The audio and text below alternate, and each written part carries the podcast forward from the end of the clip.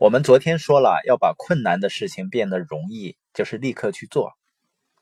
但是有些人呢，他觉得自己很难控制自己的行为，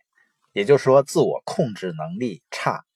那自我控制能力呢，也是一个人情商高低的很重要的一个标准。我前段时间看到一个报道啊，说是有的，比如说女大学生为了买那个名牌的包没有钱。然后呢，在网上去裸贷，就是拍自己的裸体照片，然后加上身份证，加上自己和家人的一些联系方式，然后获得贷款去买这个包，而利息呢却高达每个月百分之十甚至二十，最后呢就是还不上了。然后呢，这些不法分子就把这个视频呢传播到网上，这是非常典型的自控能力差。一个人总让诱惑战胜自己的自控呢，那做事情呢总是倾向于短期的、即时的那种自我满足。但是很多人呢，他觉得自控是很难的。你比如说，面对美食，那个变得更苗条的理性目标呢，就显得不那么重要了。那我们看一下什么是自我控制。自我控制呢，就是一个人抵御外界的感性诱惑。坚定实现自己理性目标的能力，也就是说，为了达成自己的目标，尤其是长期的目标，能够自我约束、自我控制，去做跟目标有关系的事情，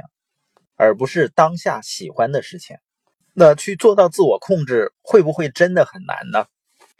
那我们这次呢，去阿拉斯加的游轮旅行呢，有一个现象，实际上让我触动是很深的。它也让我意识到呢，人的自律是可以通过学习，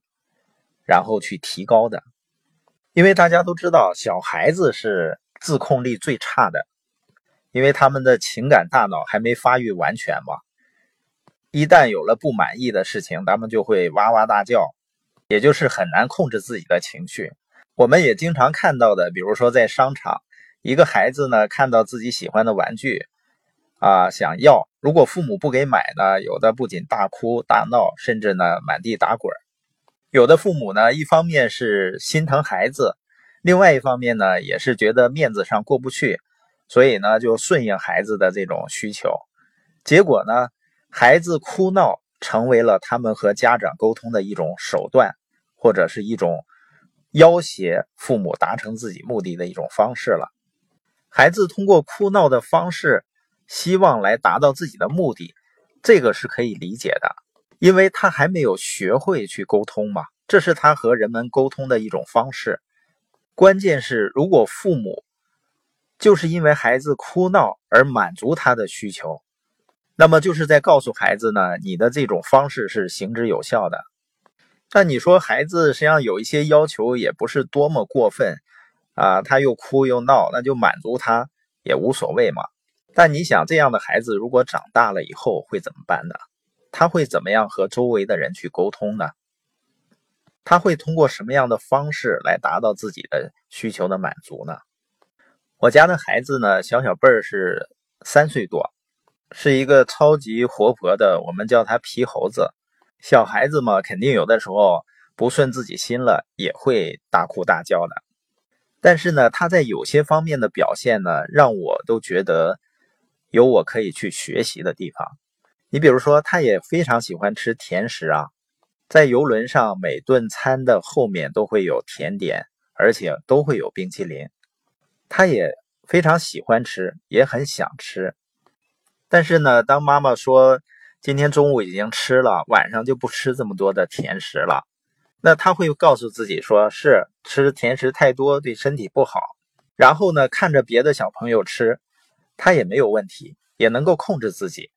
包括有时候玩的非常累、非常困，